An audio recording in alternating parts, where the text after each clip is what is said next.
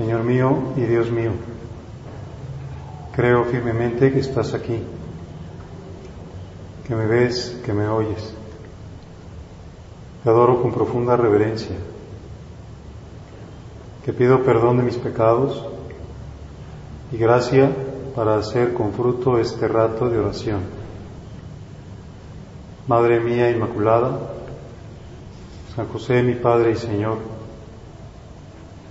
Ángel de mi guarda, interceder por mí.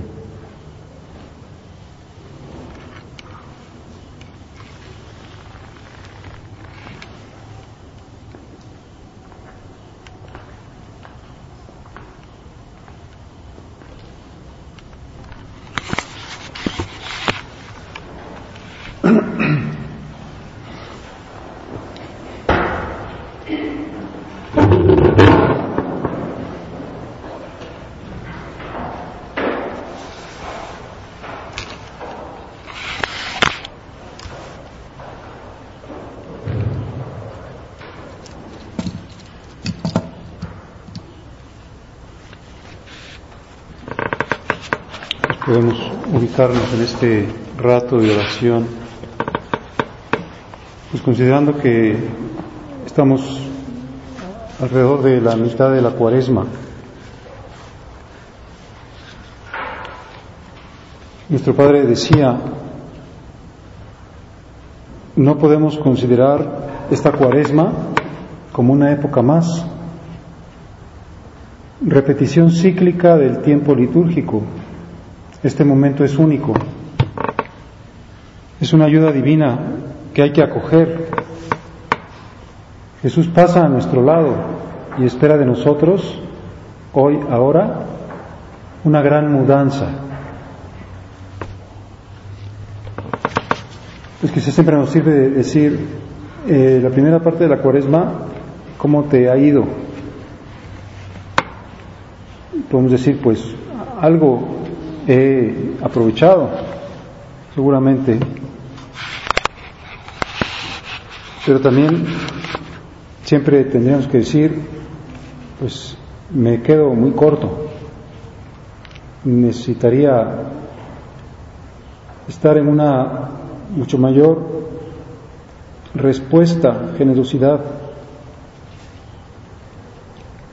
Pues efectivamente no es una época más sino un momento de ayuda divina que hay que, que hay que acoger.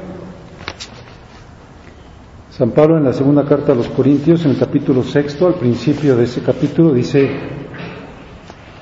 los exhortamos a no recibir en vano la gracia de Dios. Vamos a escuchar estas palabras de San Pablo dichas a cada uno de nosotros los exhortamos, hoy nos exhorta a no recibir en vano la gracia de Dios. Mucha gracia de Dios que ojalá no se reciba en vano. A veces uno pasa por algún lugar, por ejemplo, un camellón, y ve que está abierta una manguera o una llave de esas que hay para regar y a veces hasta encharca todo o encharca la calle y uno pues dice, ¿por qué no la cierran? ¿Por qué no, pues alguien, no sé si los de departamento del Distrito Federal o un camión que vigile estas cosas porque se está tirando el agua y se está tirando mucha agua y el agua es pues escasa y, puede ser que en algún otro lugar hiciera mucha falta esta agua. Y a veces podemos decir, y, y, no pasará lo mismo en nuestro caso, porque hay mucha gracia de Dios en este tiempo. Y San Pablo nos dice, los exhortamos a no recibir en vano la gracia de Dios.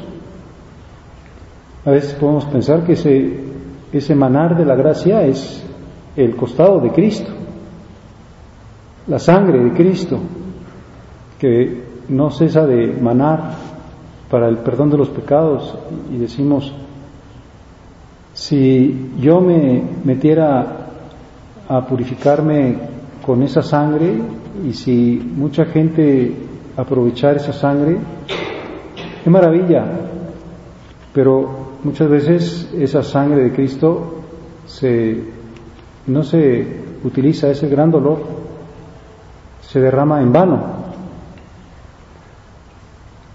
Pues los exhortamos a no recibir en vano la gracia de Dios, porque necesitamos muchísimo esa gracia, absolutamente necesitamos esa gracia. No podríamos hacer nada sin la gracia, ni siquiera decir Señor, Señor. Y la necesita el mundo. Por eso podemos en esta cuaresma también pedir mucho por la conversión de los pecadores, a lo mejor de de grandes pecadores, como le gustaba mucho al cura de Ars, que decía, pues seguramente hoy va a llegar un pez gordo, porque el demonio me dio mucha lata anoche, no me dejó dormir. Como decían en Chihuahua, decía, adopta un sicario, pues quién sabe cuál de todos los sicarios que hay ahorita aquí en Chihuahua, en Ciudad Juárez, adopta uno Dice, bueno, el que tú quieras, Señor, que voy a pedir por su conversión y a mortificarme por su conversión. Pedir por la conversión de los pecadores. Bueno, pues podemos decir, ¿dónde puedo estar recibiendo en vano la gracia de Dios? Se me da mucha gracia de Dios y a veces puedo no aprovecharla bien. Puedo recibir en vano la gracia de Dios, en primer lugar, pues los sacramentos, que a lo mejor no, no me dispuse bien para recibir esa gracia y entonces había tanta, pero la mayor parte se me, se me desperdició, se me fue, porque, por ejemplo, no me preparé bien para comulgar, o no preparé bien, o no viví bien el, el tiempo de acción de gracias, y podía el Señor haberme dado muchas más gracias de unión y de transformación y de amor y de purificación en ese rato y se me fue mucha gracia. Como que, eh, pues, no llené bien mis tinajas, las quité muy pronto. Podía haber estado mucho más tiempo ahí bajo ese flujo de la gracia de Dios. Porque hay raudales de gracia, raudales de gracia de Dios. Dice nuestro Padre, tú oyes muchas veces los silbidos del buen pastor, esa llamada cariñosa. El Señor está diciendo, yo quiero darte más gracia, aprovechala, ábrete a la donación de mi gracia cuando comulgas, por ejemplo. No dejes de considerar que, pues, que es el momento central, más importante para que se realice la santificación de tu alma y por lo tanto haz lo que esté de tu parte. Yo voy a hacer mi parte. Dios nos dice, ¿qué es más importante, tu parte o mi parte? Pues claro que es mucho más importante la gracia de Dios, pero, pero si no pongo de mi parte, la gracia tampoco va a actuar muy fácilmente. Los padres de la iglesia ponían por eso el ejemplo de el agricultor, decía, cuando hay una cosecha, ¿de quién es la cosecha? ¿De Dios o del agricultor? Pues de los dos. Es que Dios no dio la lluvia, o Dios sí dio la lluvia. Dios dio la lluvia y el agricultor aró el campo y entonces se produjo la cosecha. La gracia de Dios está siempre como la lluvia.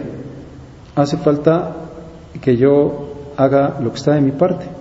Por ejemplo, que yo me recoja más cuando voy a misa o cuando comulgo, que tenga más fe para que no se me pues desperdicie esa gracia, como que no se me vaya por las rendijas, que yo tenga más amor, que me encienda más, que me purifique más para poder recibirlo. Y entonces, pues habré arado mi campo, habré quitado las malas hierbas, habré puesto la semilla y entonces llega la gracia de Dios y da fruto. Pues no recibáis en vano la gracia de Dios, pues podemos pensar, en este tiempo de cuaresma, ¿ha mejorado tu vida eucarística? ¿Tu cercanía con el Señor en la misa, en la comunión y en los agrarios? ¿Tu conciencia de, pues, que necesita de tu compañía, de tu consuelo? Y podré decir, pues, más o menos, y tendré que decir, pues prepárate para la parte que falta, porque entre otras cosas, la parte que falta incluye el jueves santo, es decir, un momento de intensa adoración eucarística, conciencia de el prodigio que el Señor nos está dejando. Como sabemos, el Papa pues acaba de publicar este libro Jesús de Nazaret 2, que es solamente una semana de la vida de Jesús. No 33 años, sino una semana del momento en que entra en Jerusalén hasta su resurrección, del domingo de Ramos al domingo de Pascua. Yo no lo he leído, pero pues tengo muchas ganas, por ejemplo, de llegar a leer la parte del jueves, que seguramente nos servirá mucho para nuestra fe y nuestra piedad eucarística. Bueno, pues tendré que decir, en este tiempo no quiero recibir en vano la gracia eucarística, los raudales de gracia que siempre están irradiando de la Eucaristía, tanto en la misa como en la comunión, como en la presencia silenciosa en los agrarios. Mucha gracia, mucha gracia. Alguien decía pues, que le servía pensar aquello que dice este Jacques Philippe de los agrarios, que es como la gente que va a broncearse, que va a tomar el sol, pues, a veces pues va a una playa a broncearse, pero por lo visto ahora también hay unas unas lámparas, o no sé qué, cómo serán, de bronce, de broncearse. Entonces uno va y se pone ahí abajo esa lámpara y ya se broncea. pues el sagrario es como una de esas lámparas que están haciendo un proceso de, de irradiación de gracia para tu alma, de salud para tu alma.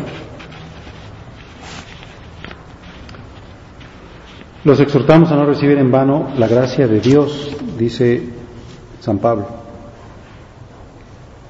Porque Él dice, en el tiempo aceptable te escuché y en el día de la salvación te socorrí. Este es el tiempo aceptable, este es el día de la salvación. Pues también podré pensar que para recibir, para no recibir en vano la gracia de Dios, pues posiblemente pueda yo hacer mejor mis confesiones, porque ahí es otro lugar donde se me va a dar mucha gracia de Dios es otra vez ponerme bajo el chorro de la sangre de Cristo que me purifica los pecados. Y entonces tendré que decir, ¿sabes qué es lo más importante para que no recibas en vano la gracia de Dios en el sacramento de la confesión? Pues que tengas mucha contrición, que tengas mucho dolor de tus pecados. Es la manera de que aproveches más intensamente la gracia, porque pues está ahí Jesús crucificado muriendo por ti. Tendré que decir, pues efectivamente voy a hacer más fuerte el dolor de mis pecados y a no perder de vista cuando voy a confesar, pues que yo soy el que necesito el perdón de Cristo. Por eso cuando hacemos el acto de contrición decimos por mi culpa, por mi culpa, por mi grande culpa. Tres veces mi culpa, y lógicamente, pues ese dolor de mis pecados incluye mi propósito de enmienda y tengo que plantearme si ya también le pedí perdón a Jesús y le prometí mi enmienda en aquello que me confieso. Y entonces me sé pecador y me sé necesitado de conversión. Y digo, Señor, ahí está tu gracia, aquí está mi conversión, aquí está tu ayuda, aquí está la parte que me toca a mí poner. pues esa conciencia de mis propios pecados. Estamos en un tiempo de purificación, lógicamente esta no recibir en mano la gracia de Dios, también el sacramento de la confesión, pues incluirá que yo aporte mi penitencia, no solo la penitencia que me dejan como parte del sacramento, sino mi propia penitencia, porque es también pues el tema intrínsecamente relacionado con el pecado. El pecado exige penitencia, mi pecado. Y somos pecadores. Y tenemos necesidad de pedir perdón y recibir esa gracia del perdón de Dios. Bueno, pues no recibáis en vano la gracia de Dios, los exhortamos a no recibir en vano la gracia de Dios. También podré decir, bueno, pues a lo mejor mucha gracia de Dios he recibido en vano en las mociones interiores que no he respondido. Por ejemplo, en la invitación que me hace en este tiempo a, ser más generoso en mi penitencia. El Espíritu Santo a lo mejor me quiere impulsar más en el sentido del amor a la cruz, de, mortificarme, o sea, mortem facere, o sea, darme muerte, hacer que yo muera. Y yo tendré que ser como una pluma que la lleve el viento, y ese viento es la moción de Dios. Y yo no quiero recibir en vano la gracia de Dios, sino decir, quiero siempre oír tu voz, no endurecer mi corazón, sino responder como esperas a esa moción, para que yo aproveche esa gracia de Dios, para que no se me vaya, para que no diga, pues después, Señor, si no aprovecho esta gracia, a lo mejor vas a tener que venir luego, pues con el 140% de gracia para que yo pueda responderte nuevamente. Y pues no sé, quizá corro el riesgo también de que a veces te vuelva a decir que no y ya pues estés un poco cansado de mí porque muchas mociones, pues ahora sí que no te hago caso. Muchas pequeñas mociones que me dice lo que sea cállate o que me dice no te comas esto o que me dice saluda bien a esta persona o que me dice en este momento ve a hacer la norma o que me dice pues corta esa actividad que es perder el tiempo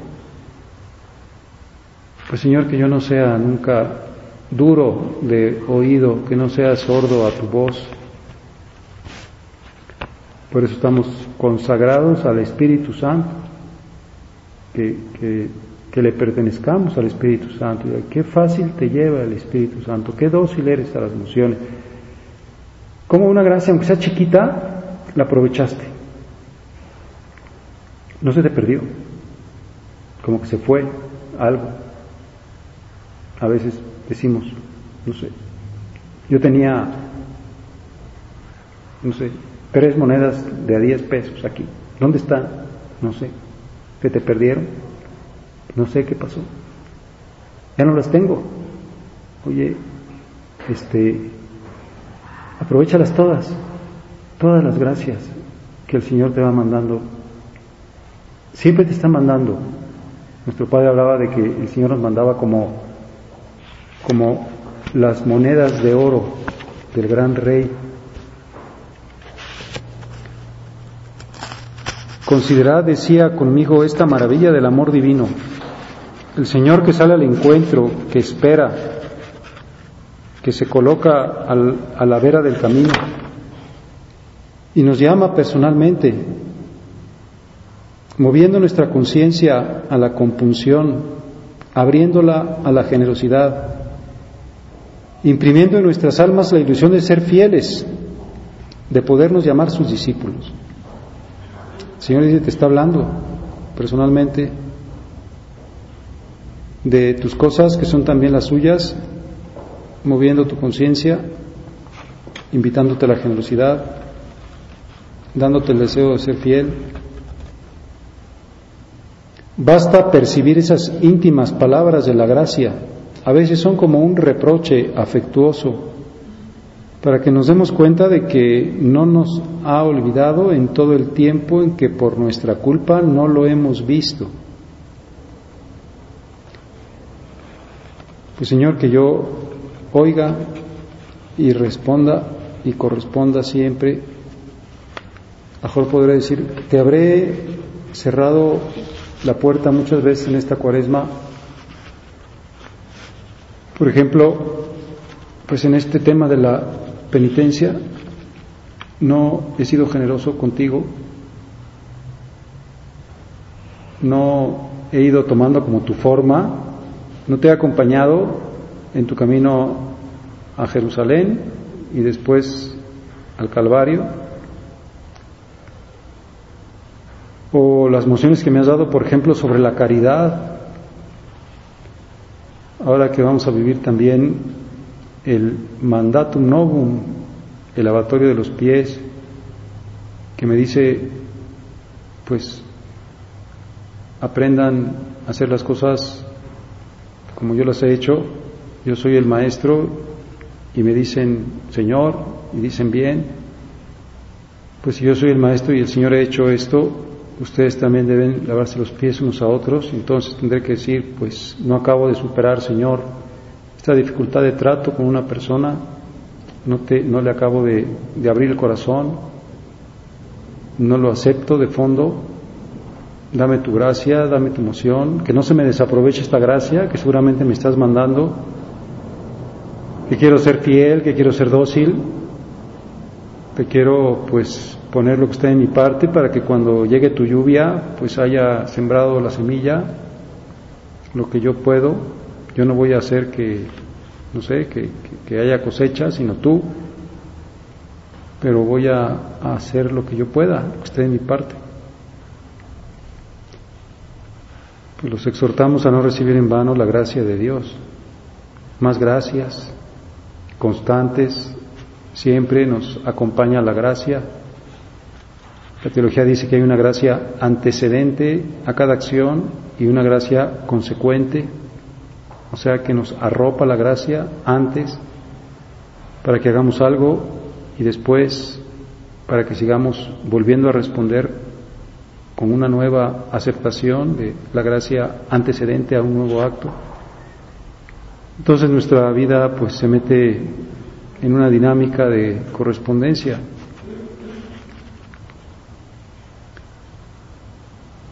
Pues quizá en otro aspecto donde podamos recibir la gracia de Dios, a veces recibir en vano la gracia de Dios es, es en la escucha de la palabra de Dios, en el tesoro de la palabra. Y hago referencia a esto porque, como sabemos, es la intención mensual general de todo este año, de, que, pues, como que amemos mucho la palabra de Dios. Y podamos decir, pues, no sé, le doy mucha importancia a mi, a mi lectura del Evangelio y seguramente Dios me dice cosas con la lectura del Evangelio y que yo no desaproveche como diciendo, híjole, qué maltratada le di al Evangelio, qué mal lo recé, o a lo mejor pues qué poca atención le puse al Evangelio de la misa y qué poco me cala, por ejemplo hoy que nos habla del perdón, de aquel hombre que, pues, que no quiso perdonar a su compañero cuando a él había sido perdonado tanto. Y digo, Señor, yo no perdono a este, aunque tú me perdonas tanto a mí, quiero recibir la gracia de tu palabra quiero ser pues santificado por esta palabra tuya que es una palabra de salvación. Pues quiero seguir aprovechando como esa continua lluvia de gracia que me donas. Pues por eso entendemos esta invitación de San José María no consideremos la cuaresma como una época más, como una repetición cíclica, sino que es un momento único, una ayuda divina que hay que acoger. Jesús pasa a nuestro lado y nos dice, espero de ti una gran mudanza. Recibe la gracia de Dios, responde la gracia de Dios, aprovecha la gracia de Dios que no se te pierda el tesoro, te acompaña, te llama por tu nombre, lleno de cariño. Palabras íntimas que debemos percibir, porque Cristo nos quiere con el cariño inagotable que cabe en su corazón de Dios. La llamada del buen pastor que llega hasta nosotros. Hay que contestar diciendo, echego, cuya vocastimé. Me has llamado y aquí estoy. Estoy decidido a que no pase este tiempo de cuaresma como pasa el agua sobre las piedras sin dejar rastro. Me dejaré empapar, transformar, me convertiré. Me dirigiré de nuevo al Señor queriéndolo como Él desea ser querido. Que María nos ayude, ella que sí aprovechó todas las gracias. Qué impresionante que jamás hubo en ella, dice en la teología, ni, ni un acto remiso, ni un acto así como de un poquito de tibieza o de, no sé, como de mediocridad o de flojera. Que nosotros no podemos no hacer esos actos, a lo mejor remisos, pero, pero sí podemos decir, pues queremos entrar como en esta dinámica que nos empape esa gracia que, de la que tú estás llena, tú que eres gracia plena, que me vaya llenando más, que diga, acompáñame, acompáñame en esta segunda parte de la cuaresma, ven conmigo, vamos a Jerusalén, no me quiero soltar de tu mano, estoy consagrado a ti, estoy consagrado a tu corazón inmaculado, es decir, a tu corazón lleno de gracia, tu purísimo corazón de María. Pues seguramente que ella tendrá un gran deseo que, que siga este tiempo suponiendo para nosotros es un tiempo de gracia, un día de salvación y que para la humanidad pidamos también pues la conversión de muchos pecadores, porque es el tiempo de conversión, que, que haya pues como una amnistía muy grande del pecado. Incluso podemos decir, bueno, te voy a encomendar especialmente a esta persona, por ejemplo, de mi familia o, esta amiga o esta compañera o lo que sea, la voy a encomendar a las entrañas de tu misericordia, la voy a poner en tus entrañas de misericordia, o a los difuntos también, te voy a encomendar a estos difuntos a tu misericordia, porque ellos necesitan también ahora purificarse, purificarse con nuestra purificación, con la purificación de la Iglesia en este tiempo de especial gracia.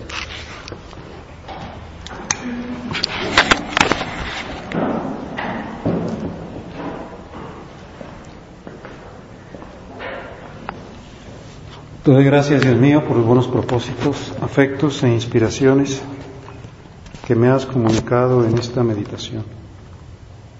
Te pido ayuda para ponerlos por obra. Madre mía Inmaculada, San José mi Padre y Señor, Ángel de mi guarda,